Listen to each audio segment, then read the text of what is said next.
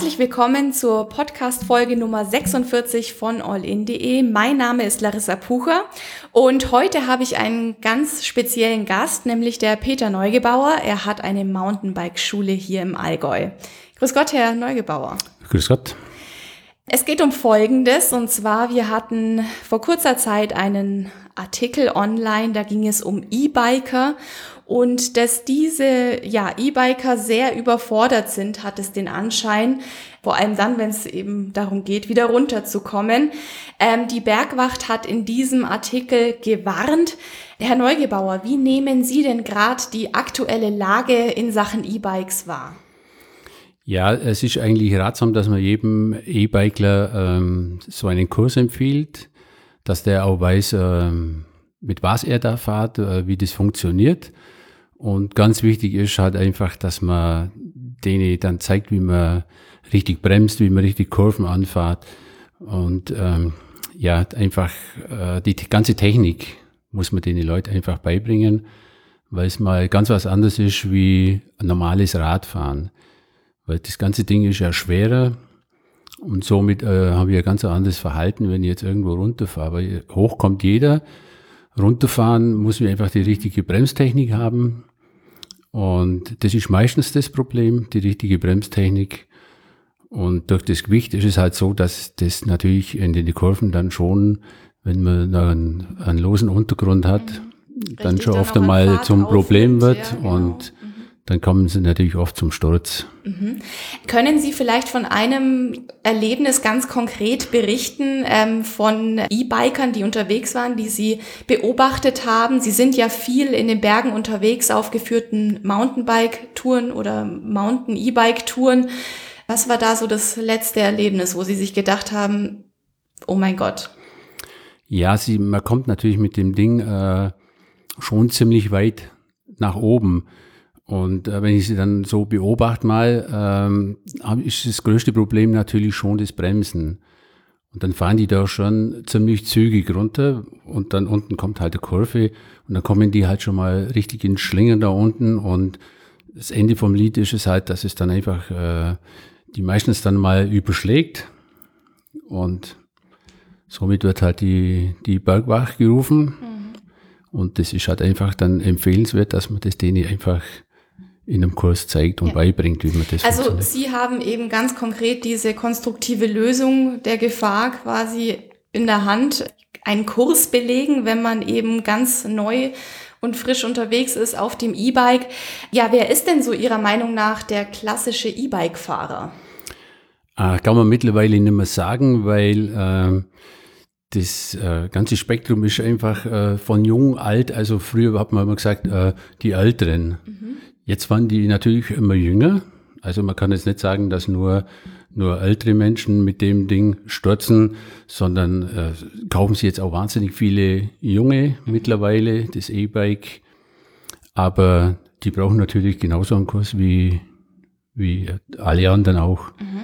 Stichwort Sicherheit, ähm, ist da vielleicht die Gefahr da, dass Sie haben es jetzt gerade eben schon gesagt, früher hat man ja auch so das Klischee oder man hat es immer noch vielleicht im Kopf, ähm, dass es vor allem ältere Menschen sind, die das E-Bike nutzen. Und man sieht ja ganz oft auch im Ort die alten Menschen ähm, ohne Helm rumfahren. Ist es da vielleicht auch ähm, angebracht, in der Situation vielleicht auch zu warnen und ähm, vielleicht sich der Gefahr auch bewusst zu werden? Wie sehen Sie das? Ja, also bei uns zum Beispiel, wenn jeder, wo bei uns einen Kurs belegt, ist bei uns Helmpflicht. Also ohne Helm geht bei uns gar nichts. Und da appelliere ich natürlich auch an alle anderen, ob jetzt das ein Mountainbike ist, ein E-Bike-Fahrer oder Rennradfahrer, dass sie einfach einen Helm aufsetzen. Weil das ist einfach wirklich äh, so eine Sicherheit und man fällt ganz schnell mal äh, runter. Es kann auch im Stehen sein, dass man mal umfällt. Und wenn ihr einen Helm aufhabt, dann bin ich einfach am Kopf geschützt. Das ist einfach äh, ganz wichtig, dass man einen Helm aufsetzt. Dann ist es ganz wichtig, äh, die E-Bikler sind natürlich schnell unterwegs, dass man den E-Bikler klar macht, dass sie vorausschauen müssen, weil der Autofahrer, wo gerade aus der Einfahrt rauskommt, der rechnet es nicht damit, dass die äh, mit 25 Stundenkilometer daherkommt. Also muss der E-Bikler und der Autofahrer einfach äh, vorausschauen. Mhm. Und das das Spiel passt halt noch nicht ganz, weil äh, ja, der E-Bikler schaut zu, zu wenig voraus mhm. und der Autofahrer kann die E-Bikler noch nicht einschätzen. Ja, also Sie sagen auch die Gegenseite, also jetzt im normalen Stadtverkehr oder wenn man eben mit Autos in Berührung kommt, als Fahrradfahrer oder Sie sind in der Umwelt, dann sind auch die Autofahrer gefordert, da vielleicht umzudenken und ähm, ja, das Unvorhergesehene sich bewusst zu machen. Ja, die Autofahrer sind, sind schon gefordert, weil ähm, die fahren ganz oft mal irgendwo schnell raus, weil sie sich denken, ja, der Radler, der dauert nur ewig, bis er mhm. da ist. Und die müssen halt auch einfach umdenken und halt auch einfach rücksichtsvoll fahren einfach. Mhm. Und das ist einfach auch das Thema, äh, rücksichtsvoll, ähm, das, weil das Ganze ist ja immer ein Miteinander. Ob jetzt ein E-Bikler auf einem Radweg fährt, wo viele Fußgänger auch noch sind oder Kinder oder Tiere, also einfach das gewisse Tempo einfach anpassen und einfach miteinander und einfach vorausschauen und dann klappt das Ganze. Ja, ich glaube, wenn wir da alle miteinander ein bisschen zusammen helfen, dann kriegen wir das auch. Genau, genau. Gut, also die E-Bikes sind im Trend, auch immer mehr jüngere Leute haben ein E-Bike oder mieten sich ein E-Bike. In der Situation gehen wir einfach mal auf das Stichwort äh, alpine Gefahren oder Berge zurück. Ähm, sie kommen also in Gebiete, ähm, wo sie einigermaßen locker hinkommen, die E-Bikler. Und jetzt geht's also ans Herunterkommen. Ähm, Sie haben jetzt schon vorher gesagt, die falsche Bremstechnik ist oft die Unfallursache Nummer eins. Ich selber fahre auch gerne Mountainbike. Ich kann mir vorstellen, wahrscheinlich ist es die Vorderradbremse, die dann blockiert, oder? Oder ist es genau, das Pro anders? Nee, das äh, Problem ist, äh, das muss man denen natürlich zeigen, wie man richtig bremst. Mhm. Und ähm, in einem Kurs muss man denen einfach klar machen, dass sie, wenn ich jetzt irgendwo runterfahre und, äh, und in einem Geröll, dass ich dann einfach die Hinterbremse nehme. Mhm. Weil wenn die mal blockiert, dann geht das Rad vielleicht einmal kurz auf Seite, aber deswegen falle ich noch nicht um. Wenn ich die Vorderbremse nehme und ich fahre um die Kurve rum und das Rad blockiert, dann falle ich natürlich runter. Ja, der Abstieg das, über den Lenker. Genau, der typische Abstieg über den Lenker. Und darum muss man denen wirklich beibringen, in so einem Kurs, wie man wirklich richtig bremst. Mhm. Ich kann mir jetzt vorstellen, ähm, wenn man sich schwer tut ähm, oder, oder diese Erfahrung einfach vielleicht aus der Kindheit nicht hat, wie fühlt es sich an, bergab zu fahren im Gelände, dass die Leute dann doch, vor allem Erwachsene wahrscheinlich oftmals Panik oder Angst bekommen und dann eben blockieren. Wie nehmen Sie den Leuten die Angst? Äh, indem wir sie äh, in so einem Kurs einfach langsam an, an die Stellen einfach ranführen. Das heißt, äh, wir machen in unserem Kurs viele äh, Gleichgewichtssachen. Mhm. Wir fahren äh, um Hütle rum, wie sie, so wie sie das aber dumm manchmal anhört. Wir fahren Hütle, genau. Ja, nee, ja, genau. Aber es ist ganz wichtig, dass ich einfach äh, das Gefühl kriege, wie das Fahrrad einfach um die Kurve rumgeht. Und das ist einfach ganz wichtig, dass man das macht.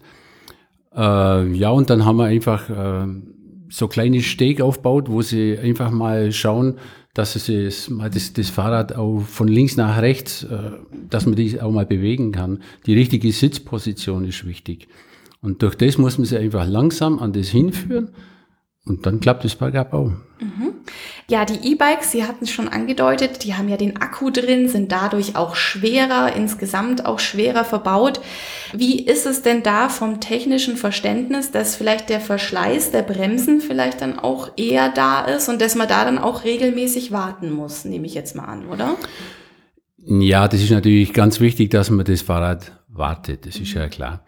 Ähm, dass man einfach zwischen einmal zum Fahrradhändler geht und dann einfach mal die Bremsen nachschauen lässt. Man merkt es natürlich, wenn ich den Griff nochmal beim Bremsen ganz an meinen Lenker hinziehen kann, dann sind dann die Bremsscheiben einfach runter. Und dann muss ich einfach neu, oder man hört es dann auch, wenn das Metall auf Metall schleift, dann wird es natürlich höchste Zeit, dass ich dann mal einfach äh, zum Händler gehe und meine Bremsen anschauen lasse. Mhm. Sind es dann andere Bremsen als bei einem normalen Mountainbike, beim E-Bike? Nein, das sind so, sind schon die gleichen. Mhm. Jetzt natürlich gibt es dann da schon Unterschiede. Ähm, ja, es gibt auch verschiedene E-Bikes mhm. und dann die E-Bikes, mit denen, wo ich dann schon ähm, in so einen Bikepark oder so gehe, die haben dann schon nochmal äh, einen Tick mehr Bremse, mhm. mhm. sage ich mal. Okay. Kommen wir mal allgemein wieder auf das Thema E-Bike zu sprechen ähm, und Sie als ja, Tourguide, wem empfehlen Sie denn ein E-Bike? Also wann ist vielleicht der Zeitpunkt gekommen für einen Umstieg?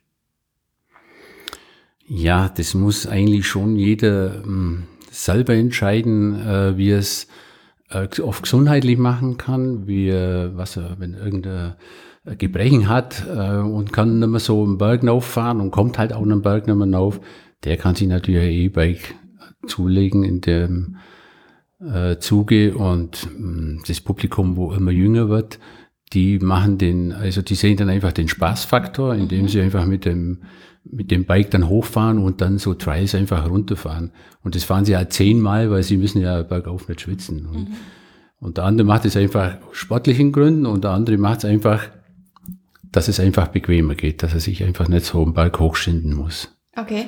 Ist da vielleicht bei vielen Leuten vielleicht auch noch, also ich kann es aus meiner Sicht verstehen, wenn man dann sagt, ich bin zu stolz. Also, dass man da sagt, hey, ich bin fit genug und ich bleib bei meinem Mountainbike oder wie können Sie diese Leute überzeugen, wenn es dann vielleicht doch äh, ratsam wäre? Ja, habe ich ganz oft, wenn sie kommen und ähm, ja, also ich würde es schon gerne mal ausprobieren, mhm. so, aber dann einfach am besten nachts, wenn mich keiner sieht. Ja, also das Klischee ist schon immer noch, also ist, ist, ist, schon da. Mhm. Aber die ist nur so lange da, bis sie dann einmal ein E-Bike ausprobiert haben mhm. und dann fahren sie. Dann, und weil es ist ja so, viele sagen dann immer, ähm, E-Bike mache ich, wenn ich 80 bin. Ja. Nee, funktioniert nicht. Mit 80 kapiere ich mal die Technik nicht mehr. Das ist das Erste. Und zweitens, äh, wieso muss, muss ich bis 80 warten? Ich kann das immer alles selber einstellen, ob ich jetzt zum Schwitzen kommen will oder nicht. Ich habe vier verschiedene Stufen. Wenn ein Balk hochfahrt und fahrt Eco, die leichteste Unterstützung, dann kommt der auch ins Schwitzen. Mhm. Ganz klar. Also das ist natürlich immer ähm, dumm, wenn er sagt, dann kommt er nicht zum Schwitzen. Man kommt zum Schwitzen. Also es ist dann jedem selber überlassen. Das ist jedem selber überlassen, ob er schwitzen will. Okay. Ja, genau. Ja, schön. Kommen wir mal zu dem technischen Aspekt. Sie haben gerade eben gesagt, man kann es selber beeinflussen mit dem Akku, mit der Stärke, die Unterstützung, die man einstellt. Gehen wir mal auf die Lebezeit oder halt, wie lang so ein Akku denn lebt ein. Wie lang ist das denn so in der Regel? Also so ein Akku, den kann man bis zu 1000 Mal laden, ohne dass er an seiner Stärke vom Akku selber ähm, was verliert. Mhm. Und ganz wichtig ist, also die, wenn man neu hat, dass man einfach äh, den vielleicht zwei oder dreimal ganz leer fährt und dann einfach immer, wenn man gefahren ist, dann einfach immer wieder auflädt.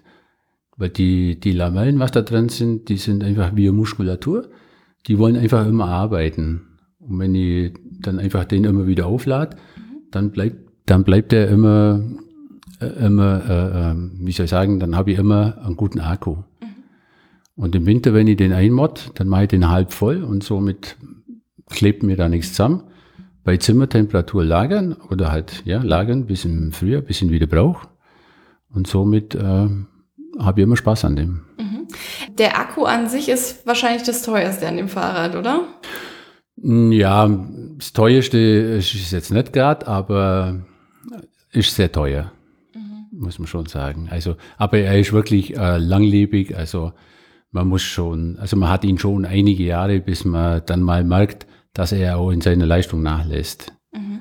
Ähm, wie ist das dann so die Reaktion der Menschen, wenn er dann doch leer wird und dann zum ersten Mal mit dem Preis vielleicht auch wirklich bewusst konfrontiert wird? Oh mein Gott, ich wollte mir doch gar keinen neues Fahrrad kaufen. Ähm, es ist ja dann doch nur der Akku. Ja, manche äh, schnaufen schon mhm. richtig durch, wenn sie dann erfahren, was der Akku kostet.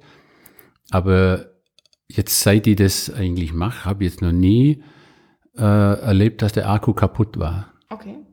Herr Neugebauer, was wünschen Sie sich denn vielleicht jetzt so für die Zukunft? Äh, ich wünsche mir für die Zukunft, dass die die E-Bikler an so einem Kurs teilnehmen, ähm, weil dann weniger passiert.